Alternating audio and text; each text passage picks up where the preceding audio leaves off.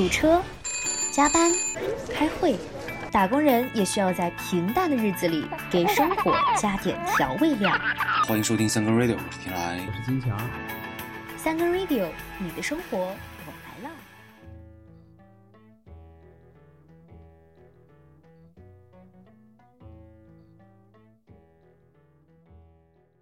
Hello，大家好，这里是三更 radio，我是天来。大家好，我是金强。最近挺火的一个概念，不知道大家听过没？就是社交牛逼症。我一开始以为啊是对某一类行为或者人的一种嘲讽，我还自以为自己了解啊，就没多做关注。嗯，这两天接触这类内容突然有点多，所以就意识到这应该是一个非常有趣的话题，嗯，而且呢和我最初的预设似乎不太一样。所以呢，今天我们就来聊聊社交，还有和社交牛逼症相关的那些事儿。嗯，是。呃，按咱们节目的套路呢，首先还是得跟大家先说一下这个社交牛逼症到底是什么意思。对，呃，但是呢，其实挺难下定义的，就是给社交牛逼症下一个比较准确的定义。呃，因为这个大概日常生活中呢，呃，如果说能表现出这种不畏社死、自信、放得开、特别自信、放得开这种性格，都可以被纳入为这个社交牛逼症的范畴吧，啊，或者说就是这个症的症状吧。社交牛逼症呢，其实对应的是这种社恐，就是社交恐惧症，但后者其实社恐是一个心理学上的这种病症吧，而但是这个前者呢，这个牛逼症呢，就算是一种大家自己编出来的，也它并不是一种病，或者是并不是一个很很科学的对对对，在我第一次接触这个社交牛逼症这个词条的时候，我是认为是对应社交恐惧的另一种极端表现吧。我还琢磨呢，就是说现在这个给心理疾病命名这么草率，然后你看这个字面的这个意思啊，特别容易产生一个错误的联想，就是社交场合特别爱吹牛逼的那种。对，然后这种人呢，就是呃事实上也确实是多少有点病的。哎，但是和咱们这个社交牛逼症，其实这个主要意思还是感觉应该是有点偏差不一样。对对，你要是按字面理解，肯定是有一点偏差的。嗯，爱吹牛啊什么的，可能是真的是狂躁症，哎，还有就是这种，啊、可能是妄想症，也有可能，还有甚至严重的就是这个精神分裂了。跟你说，我经历过好多事儿，都不是同一个人干的事儿。现实表现可能就是挺明确的。你看这个头几年的这种，比如说朋友圈，比如说这个知乎，哎，这种精神分裂的情况就挺多，一个人分饰几角，然后各种各样的这个角色都有。就是社交牛逼症这个真实表现，我我还是搜索了一下啊，就是发现社交牛逼症呢是曾经的这个网络的一个神梗，比较著名的就是有这么几个人叫马牛逼、双喜哥啊这种啊。他这个网络上的视频呢，就是有一些教科书一般的社交牛逼症的模板啊，比如说嗯，在星巴克吃煎饼，然后在广场上和人就是主动握手，挨个握手、啊，这种都都算是这个呃教科书一般的这个模板。就是啊你在生活里遇到过什么 什么就是特别明显的这种叫社交牛逼症吗？啊，你要说这种日常生活里的遇到这种社交牛逼呢，啊，我觉得根源所在就是，呃，这个知名的某超市这种 Q 城市，哎咱们就把它叫 Q Q 城市吧。Q 城市导购那是真的牛逼，每次进去的时候吧，他就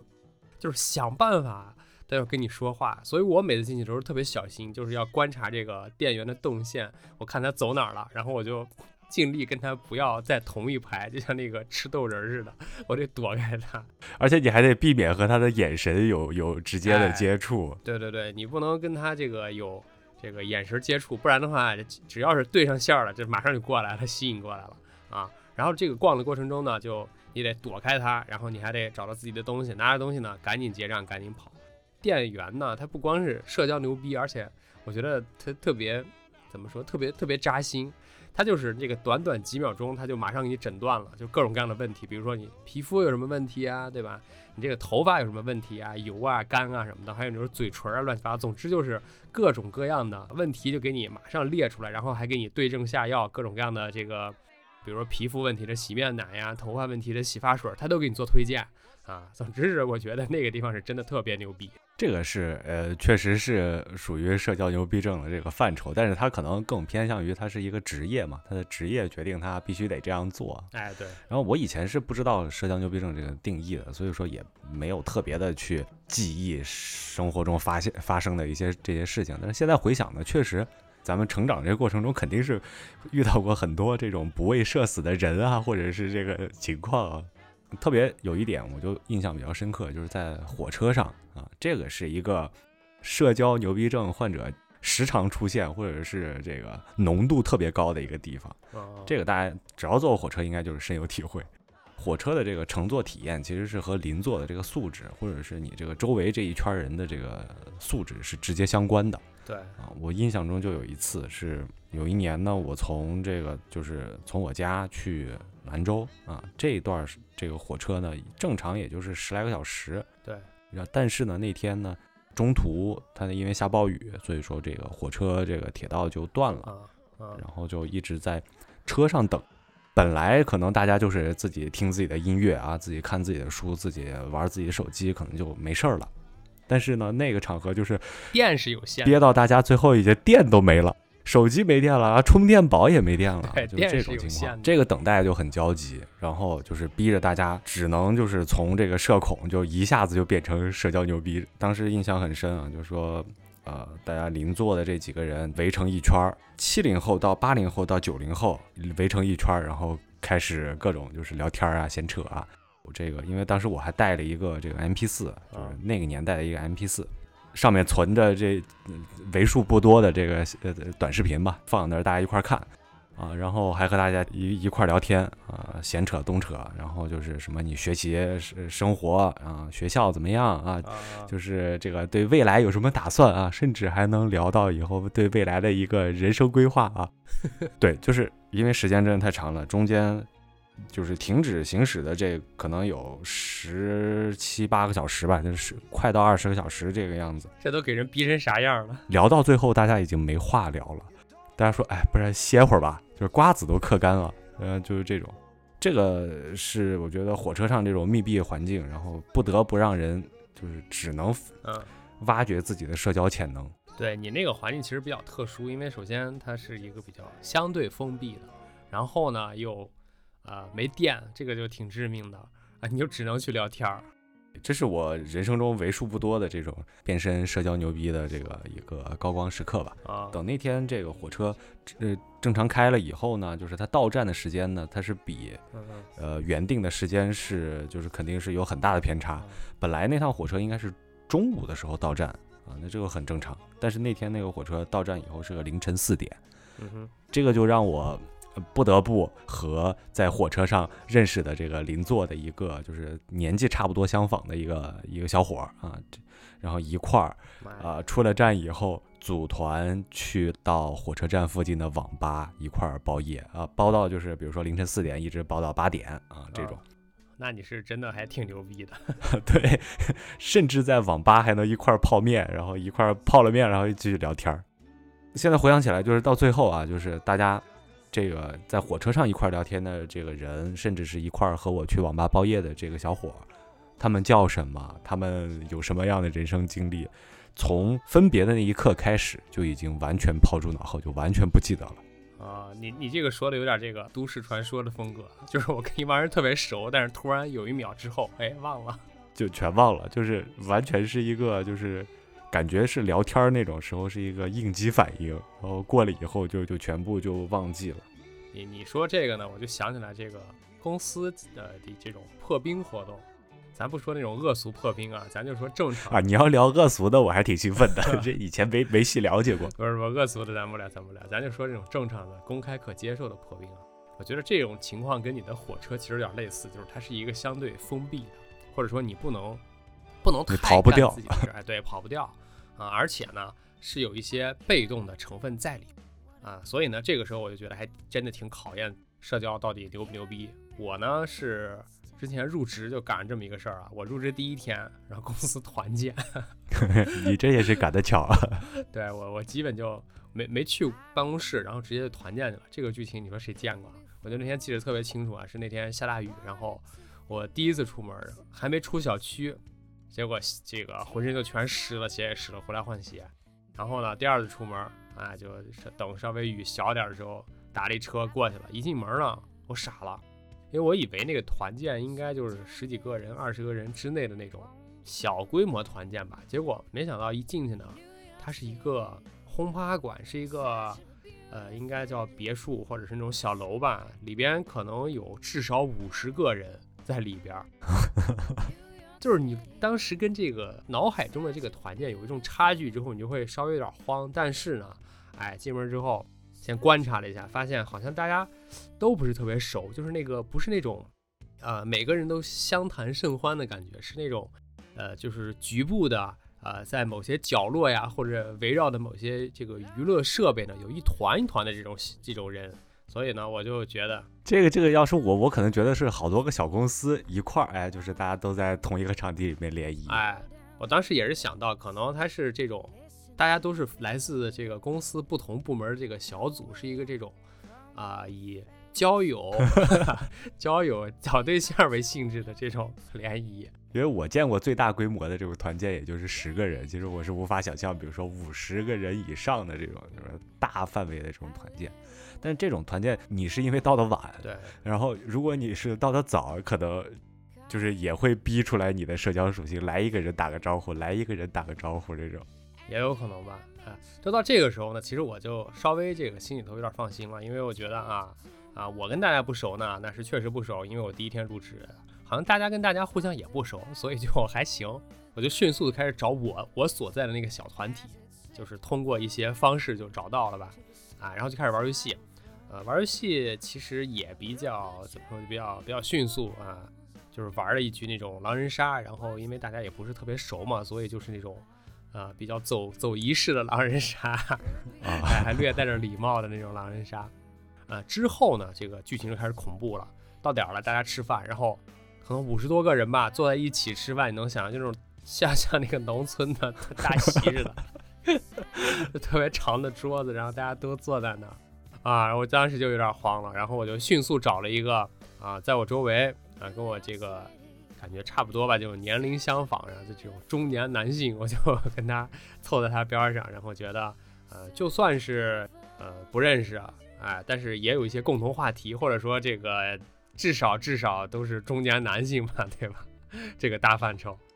相互不会互相伤害，就是避免这种说话互相听不懂的情况。比如说，你跟一个零零后，你坐在边上，那俩说的事儿都不认识。你说这个谁谁谁，然后那个都说啊不认识这个人。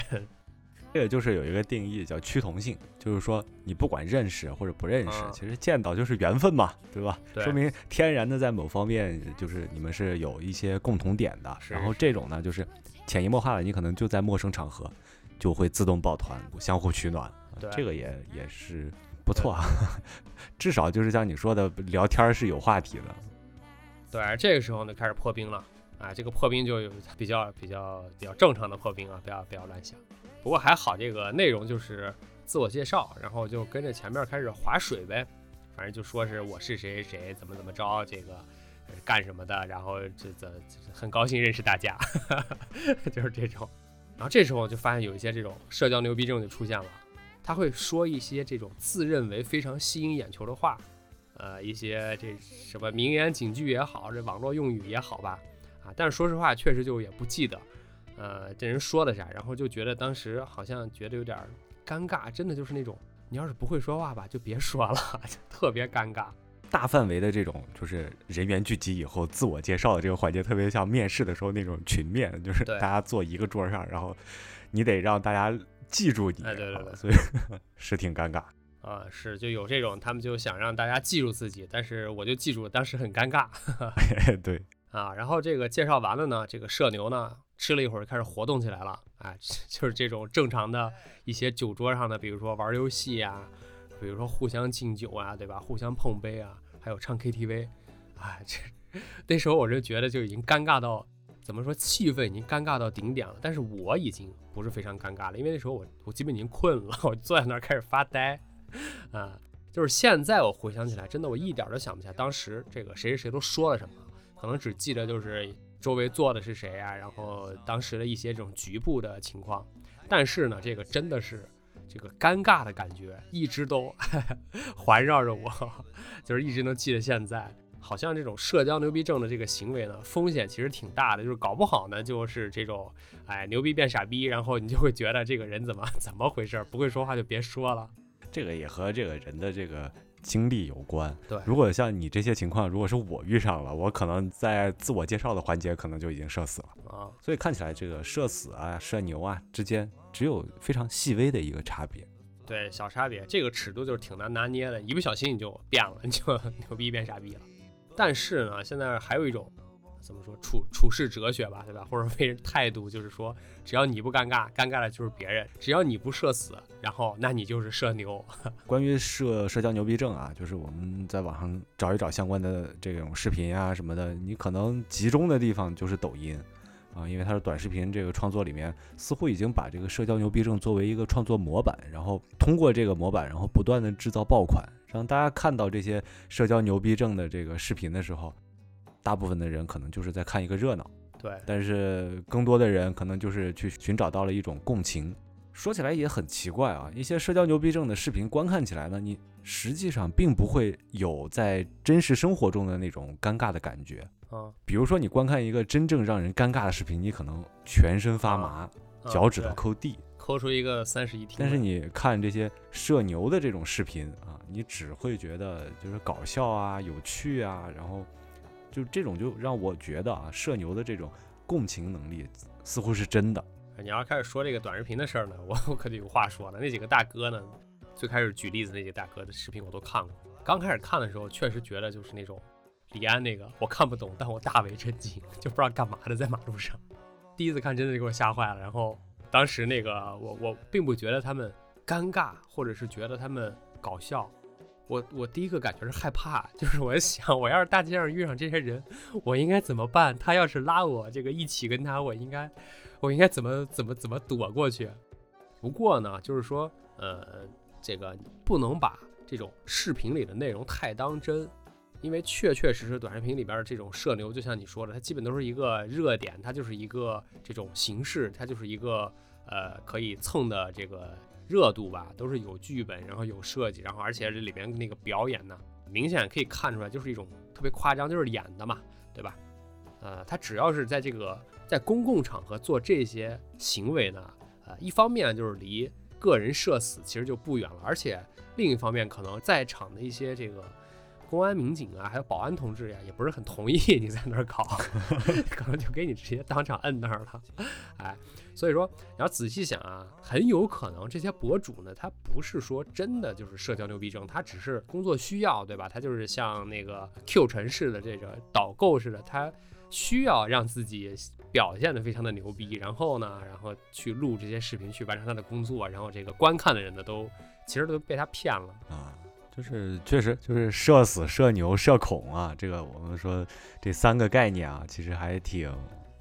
挺相关的，啊，基本上都是一字之差。对，然后社牛的这些视频的这个流行，在网上是有这种说法嘛，就是因为现在社恐的人太多了，然后社牛的视频让大家就是觉得很爽嘛。这个它的流行呢，就是社恐人的这种推波助澜。对于社恐的人来说呢，社牛视频是就是类似于一种网络 YY 小说的那种爽感。啊，一般社牛的这些表现是社恐的人呢，他只敢想不敢干的，甚至连想都不敢想的，所以也造成这个社牛视频下面最常见的这个评论就是啊，这个人随便就做到了大家都想做的事情。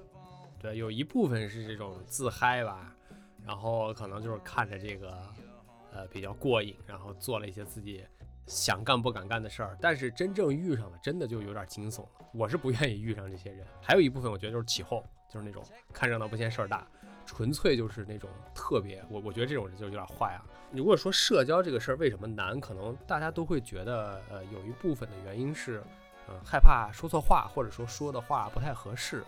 有时候呢，这个社交更多的就是一种问答的，比如说你问我答这种形式，所以呢，肯定会有一些对错好坏，或者说恰当不恰当吧。所以我觉得就是害怕说错的这种顾虑呢，会在社交这件事儿为大家带来很多的这种困难或者是障碍。这些社牛的视频里面可能就淡化了这些，它就是完全是以自己为中心的一种这个社交模式啊，对，疯了，就根本不在乎，就是对方什么感受，疯了已经。啊。然后我我就是自我反思了一下啊，就像我前面咱们聊的时候，我也说我我应该就是这种对，间歇性社牛的这种 这种可能啊，就是我正常就是一个普通人啊，大部分时间呢就是社交恐惧，对，间歇性的社牛啊，偶尔社死社交的时候，其实我大部分的时间是属于这种听的这个状态。啊，其实因为遇上不熟悉的人，或者是纯粹的这种陌生人啊，就像你说的这个，有一个有一种怕说错话的这种担心。我的话，可能就还有一点就是，对于社交的恐惧，其实来自于这个不知道聊啥。没话题，然后网上不是有一种叫废话文学，听君一席话，胜似一席话。然后就大部分时候，即使我是使用了这种废话文学的这个呃手法啊，也无法支撑超过十五分钟的这种密切社交。就是真的就是聊完这种日常的，你你叫啥？你来自哪里？你要去哪里？然后今天天气真不错，啊然后就没话了。哲哲学终极三 对问，，然后就真的没话聊了。我相信很多人其实和我这种状况应该是类似的，就是说你没话聊的时候，这种非常尴尬，但是并不意味着这个人本身是不想和人接触或者不想和人交流的。其实大家是有这个社交欲望的，就是其实很多时候就是大家我们现在说的这种社恐，其实是没有达到疾病程度的这种假社恐，对，就只是因为不知道怎么去交流，或者是就像前面说的，就是担心说错话，所以说就是说的少一些啊，或者甚至是不说。对，因为大家都有这种体会吧，就是像和人吵架，大家都会吵，就嗯是肯定是和人会有一些争执啊什么的时候，这种吵赢吵输的啊，这种就很很在意啊，吵赢的时候很少。然后大部分时候都会吵输，然后输了以后还会就是回家以后自己在脑子里面脑补这种，哎，我我怎么哎那那地儿我怎么说一下我就赢了这种感觉 啊。其实大家都是有这种交流啊，或者去就是去表达的这种欲望的，就是都是假社恐。还是得分人，呃，因为有的时候呢，可能呃对某些人就是这个话不投机半句多，有的时候又是这种一见如故。哎，咱们这个之前学过一个心理学理论，就是那个勒温的场动力理论，啊，你还记得吧？就大概是已经大致就忘完了，大概的意思就是说，这个个体行为是跟个体与环境共同决定的。然后这个环境呢，其实就包括你所处的这个时间、地点。比如说你最开始说的这个火车上，然后时间就是那个被耽误的、没办法动弹不得的那几个小时。然后也包括这个周围的人，比如说你的邻座或者对面的那几个这个从七零、八零、九零各种零零后各种组成的这个人群吧。所以呢，这个环境不同，会很大程度上决定这个人在里面的这个表现，就是社交的这个表现到底牛不牛逼。对这个其实也是我可能在社交的时候还遇到过的另外一种情况，就是啊，你和另外几个呃比自己还社恐一点的人在一块儿啊，这种时候呢，我我我本人呢可能就会突破一下这种社恐的这种屏障，主动承担这个小组里面的这个社牛的这个角色，这个这也是我我间歇性牛社牛的时场景啊，就这种时候我干啥都不会觉得社死，哈因为毕竟啊，如果这个时候我不说话，那个场面就已经非常冷了，我就会觉得，哎呀，我操，这是我的责任啊，我啊我得就是帮大家，就是把这个场子稍微暖一暖。对，但你有没有想过呢？你就变成这个环境里的变量了。本来大家坐在那儿没事儿，然后突然呢，这个环境里有一个人，哎，开始说话，这个人就是你。对，把他觉得没事儿，然后你一开始说话呢，别人就更加社恐了，就完了完了完了，有人开始说话了，我操！好的时候，就 可能这个场子就大家慢慢就稍微能聊几句了啊，这种是理想状况。但也有的呢，就是我说的这种偶尔社死的情况。啊，就是你说，然后也没人理你，嗯，就我一般就是不会有这种责任感 在这个 DNA 里，啊，我也不会刻意没话找话，我就是因为我觉得这个社交其实包含是说话，还有就是倾听，还有就是这种阅读空气，啊，这是之前前两年特别流行的一个概念，阅读空气。就不说话吧，它其实也是一种交流，在社交，就是一种无声社交嘛，对吧？就是两人坐在一起，嗯、对吧？就坐在 然后阅读空气。啊，对，确实就是啊、还有一个另外一个情况，可能也得需要考虑一下，就是因为像我这样的这种假社恐啊，对于啊这个社交过程中这个未知的这种东西的害怕，其实大于社交本身啊啊、因为毕竟说这个世界上这个人性差的人还是太多了，就是你社交这个对象或者是和你聊天儿说话这个人是什么样的，你是没法把握的。对啊。当然了，就是现在也是法治社会嘛，不可能说一言不合就就拔刀啊这种的，对不对？对，但是他这个说者无意，听者有心嘛，可能你一句话说的是这个意思，然后对方这种就理解的偏差了，然后就导致一些之后要说更多的话，然后去解释更多。对，就是还是有一点顾虑在这儿啊。对，沟通的事儿本来就挺难的，因为脑子里想的特别丰富，就像你前面说的脑补这吵架，然后嘴里再说出来，说出来之后呢，对方还得听见，听到之后，对方还得去理解，这一层一层的这么过滤下来，其实呃，能从你脑子里到对方脑子里东西就也没多少了，是吧？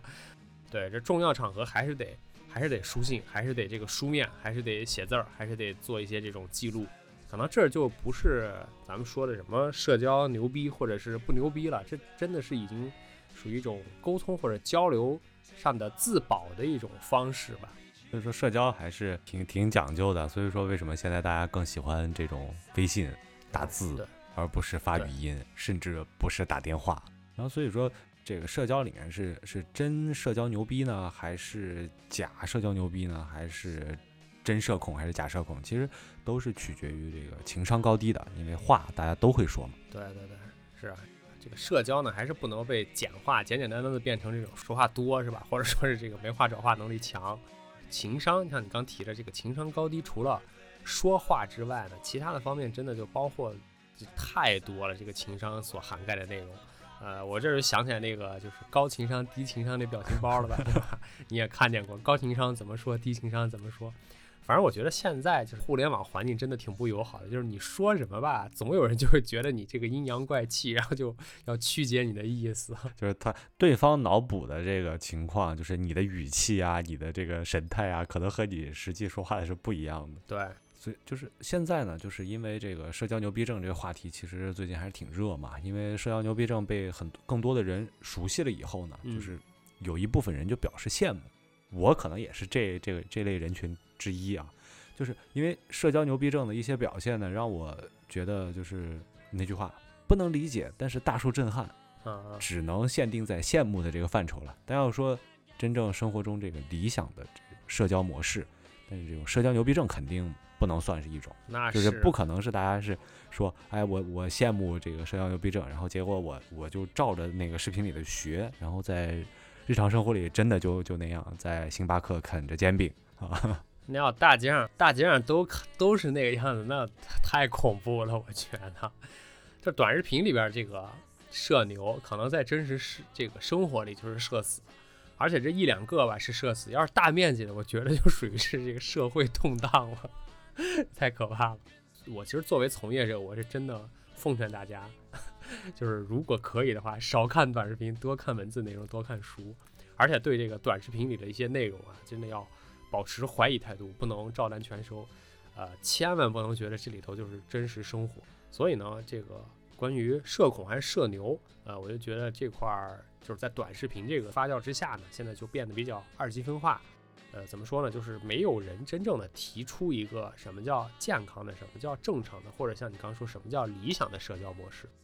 我理想中的这个社交模式，其实个人而言啊，就是说啊，能说一些有营养的话，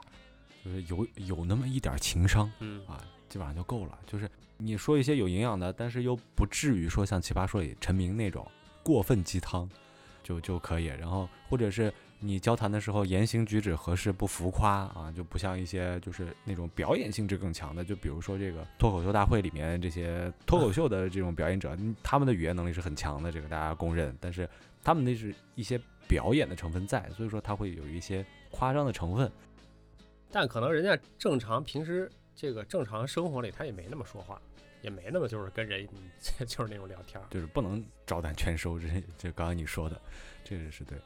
你就这么想，就如果你自己的这些东西被录成一段视频发到网上以后，啊，就最好的我的理想是啊，希望是大家能觉得我这个人只是无趣，而不是让大家觉得我有病。对最好的这种结果就是没有播放，没有评论，没有赞，没有踩，什么都没有，然后放哪儿就沉底儿了。只是觉得这个人可能就是就没什么意思，但是不能一放上去就就火了，这个就就说明你多少有点病这可能是有多少有点问题啊。